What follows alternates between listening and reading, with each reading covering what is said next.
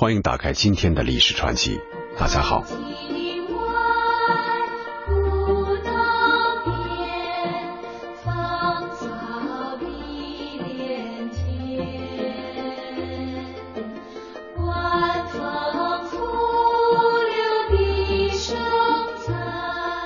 长亭外，古道边，芳草碧连天。晚风拂柳笛声残，夕阳山外山。天之涯，地之角，知交半零落。一瓢浊酒尽余欢，今宵别梦寒。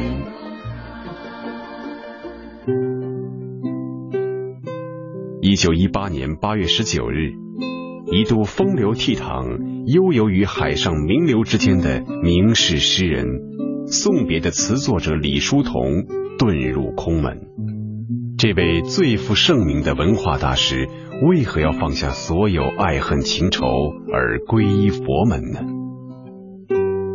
本期历史传奇为您讲述南山十一祖李叔同。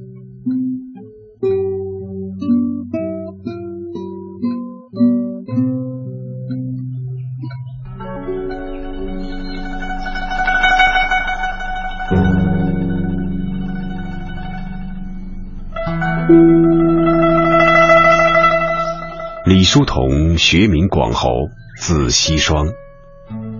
出家后法名演音，号弘一，生于天津，祖籍浙江平湖。他精通绘画、音乐、戏剧、书法、篆刻和诗词，是现代中国著名艺术家、艺术教育家，中兴佛教南山律宗著名的佛教僧侣。一九四二年病逝于福建泉州开元寺，死后被尊为中兴南山律宗的第十一祖。一九零五年，李叔同东渡日本，留学于东京美术学校和音乐学校，专攻西洋绘画和音乐。一九零六年，与同学曾孝谷创办业余话剧团体春柳社，演出《茶花女》。开中国话剧之先河。一九一零年，携日本妻子叶子回国，任天津北洋高等工业学堂直隶模范工业学堂教员。一九一二年，任浙江两级师范学校音乐美术教师。一九一五年，应江谦之聘，执教于南京高等师范学校，也就是现在的南京大学，教授图画音乐。一九一八年，李叔同于杭州虎跑寺剃度出家，吃素念佛，弘扬律宗，著有《南山律在家备览》。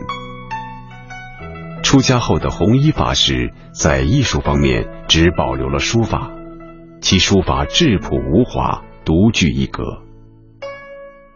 李叔同是第一个向中国传播西方音乐的先驱者，所创作的送别歌。历经几十年传唱，经久不衰，成为经典名曲。同时，他也是中国第一个开创裸体写生的教师。卓越的艺术造诣，先后培养出了名画家丰子恺、音乐家刘志平等一些文化名人。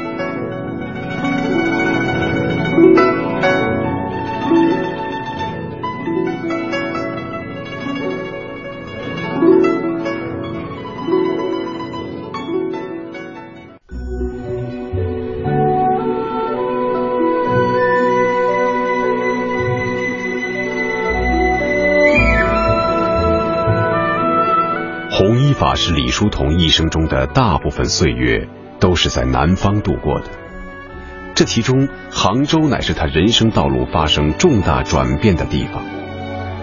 作为一名优秀的艺术教师，他执教生涯业绩斐然；作为一个诸艺皆通的才子，那段时期也是他艺术创作的一个鼎盛期。而更重要的是，正是在杭州，李叔同寻找到了自己精神上的归宿，最终步入了佛门。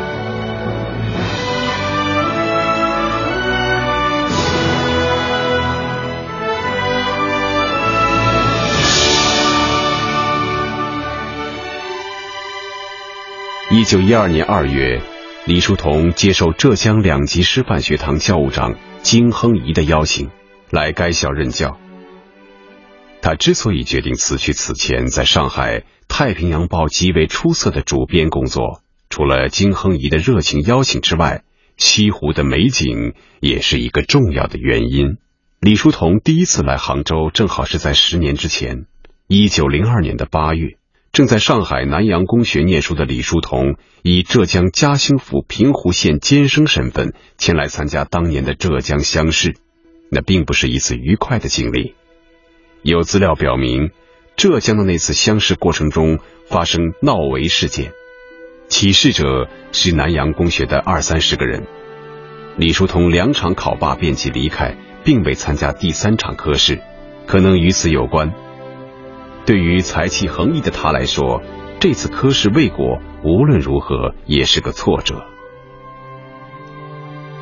那次赶考，李叔同在杭州前后住了约一个月的光景，并没有游玩的心情，只有一次到永金门外去喝茶的时候，顺便就把四湖的风景稍微看了一下而已。西湖湛绿湖水中那一种难言的清凉，或许便在那个时候。给他留下了深刻的印象。对于做一名艺术教师，李叔同内心最初多少是有些遗憾的。他曾对人说过，自己当年留学日本研究艺术之时，是不会想到回国来做一个艺术教师的。言语之中实在是有不尽的感慨。可以想象，李叔同第一次到杭州来的时候，是带着一丝怀才不遇的惆怅的。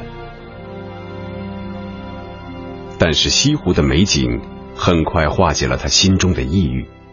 过了几天，他在两位刚结识的同事江丹书和夏盖尊的陪同下，把西湖好好的游览了一番，诚信写下了一篇《西湖夜游记》，文字间散溢出来的是淡淡的喜悦。在传统的私塾教育里，画图、唱歌向来被视为不务正业。即便在当时的新式学校，开设美术音乐课程的也不多。纵使开了，由于这两门课不是函考的科目，通常也只被当做一种点缀而已，并不列入正式的课程，根本谈不上真正的艺术教育。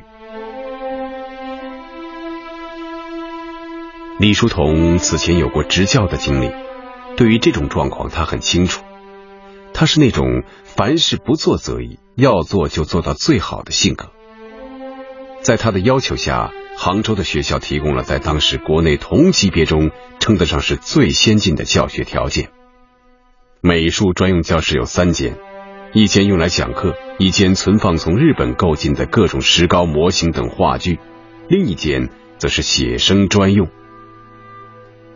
他的美术教学采用西化的教学方式，从石膏模型写生训练开始。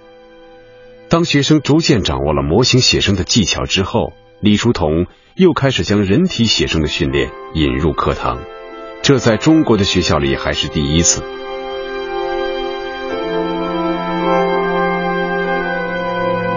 李叔同首开人体写生课的时间是在一九一四年，现存的一张珍贵照片留下了当时写生课上的情景，据说是第一次用真人做模特练习写生时的纪念。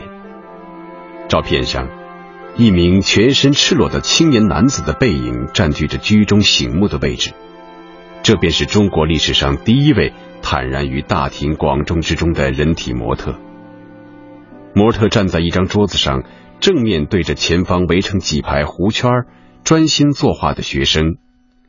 在照片右侧，教室内侧光线较暗的地方，有一人左手插在裤兜里，怡然的站在最后一排。这个人便是李叔同。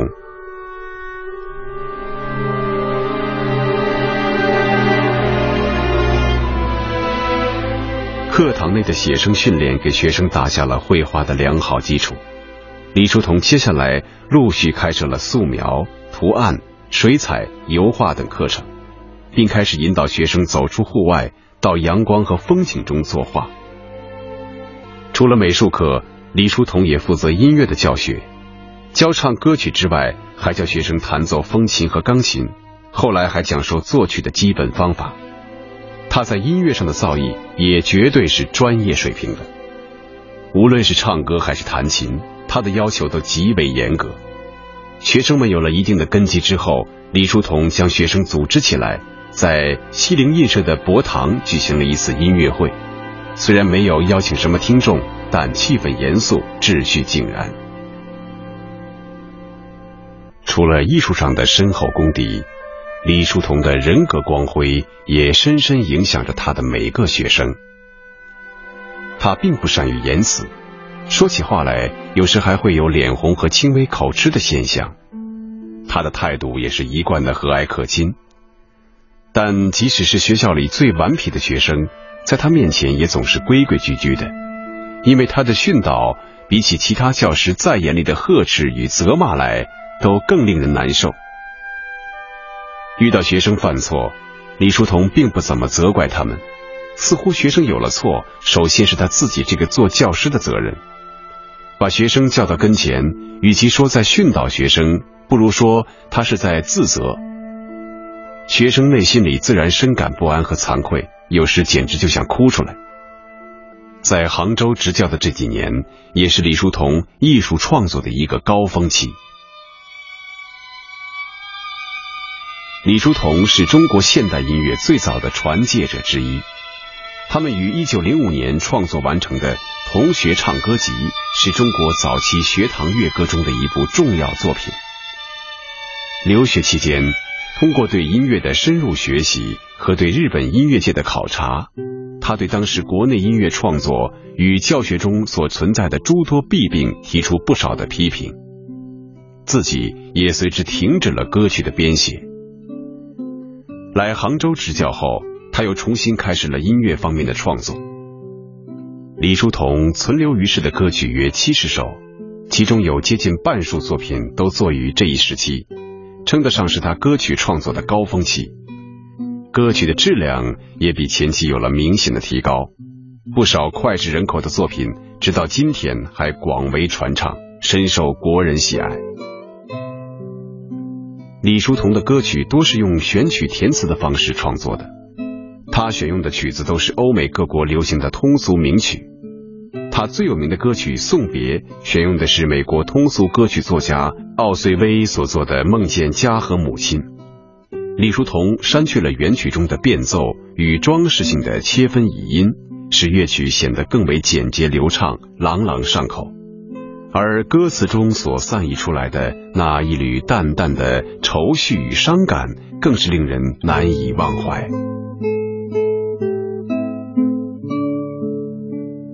李叔同这时期创作的歌曲，很多被收录于一九二七年出版的《中外民歌五十曲》之中。此书出版后，就被众多学校选作音乐教材，多次再版，影响巨大。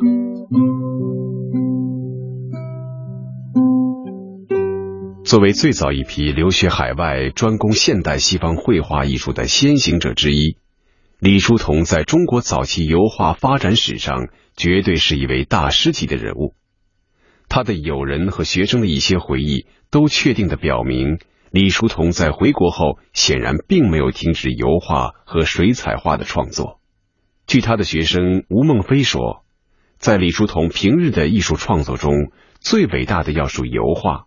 另一名学生李洪良回忆，他曾见过从上海运来的一只大木箱，里面全是李叔同自己的画作。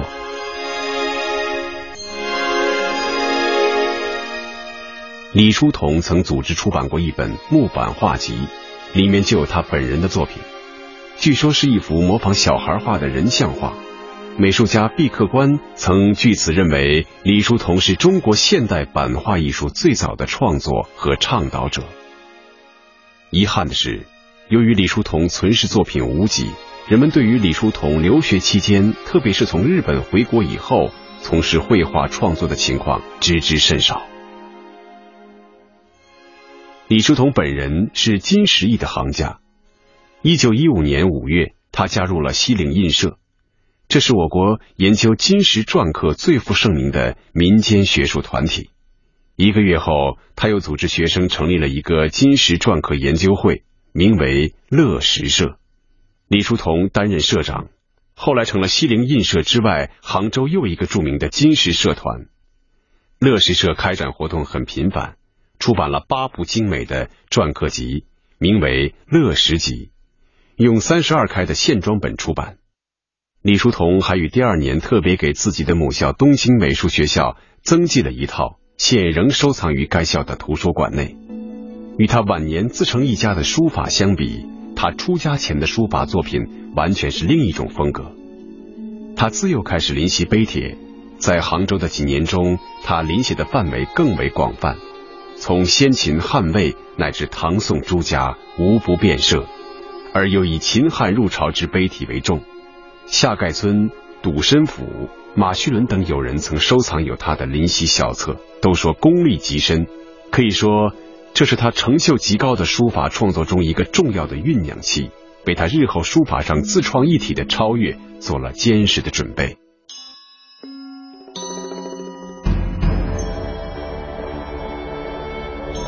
正当李叔同的艺术创作渐入鼎盛期之时，宗教意识。也在他的内心慢慢觉醒了。李叔同从一开始的尝试断食，到后来的感悟朋友剃度出家，直至最终自己也步入空门。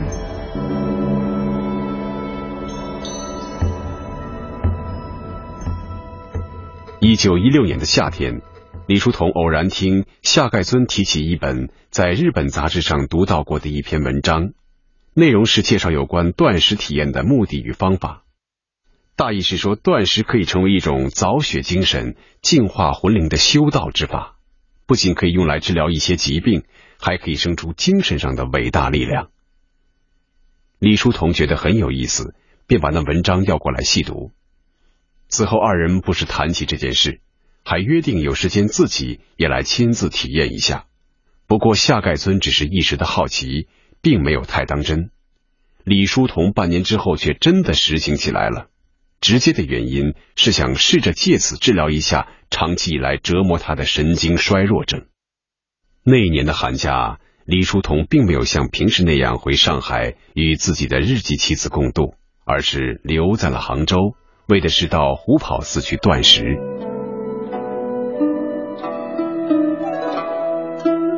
这次虎跑断食给李叔同带来了从未有过的体验。断食过后。他自觉身体较以往安和舒泰了很多，不仅食量大增，睡眠也远为安稳了。长期以来一直困扰着他的神经衰弱也缓解了很多。那种精神上难以言说的愉悦，那种身心灵化有如脱胎换骨的感受，像一种全新的境界向他敞开来。据他本人说，这次断食的体验乃是促使他日后出家的一个重要契机。那段时间，他与精通佛学的国学大师马一福交往甚密，在学佛的道路上得到过马一福不少帮助。一九一七年的寒假，李叔同又一次留在了杭州。春节期间，他在虎跑寺中见了马一福的朋友彭训之在虎跑出家的情景，内心大受感动，便于当年的元宵节那天。拜杭州松木场护国寺里的了悟老和尚为皈依师，正式皈依三宝，成了佛门的一名在家弟子。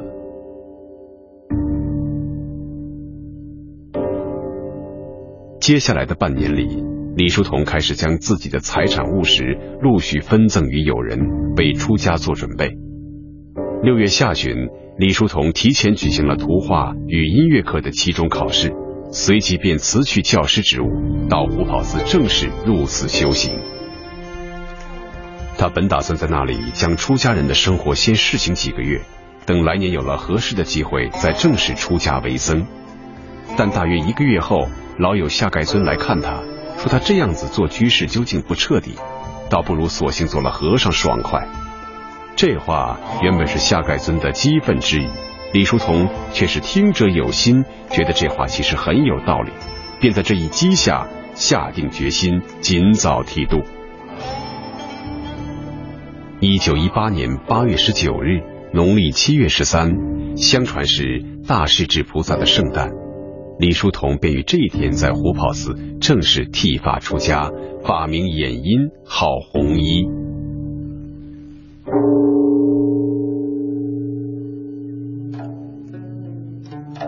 对于李叔同的出家，历来众说纷纭。其实弘一法师本人写过一篇《我在西湖出家的经过》，对于自己出家的缘由与经过做了详细的介绍。这篇自述充分表明，他是满怀着喜悦而皈依佛教的。在他看来，佛教为世人提供了一条医治生命无常这一人生根本苦痛的道路，这使他觉得没有比依佛法修行更为积极和更有意义的人生之路了。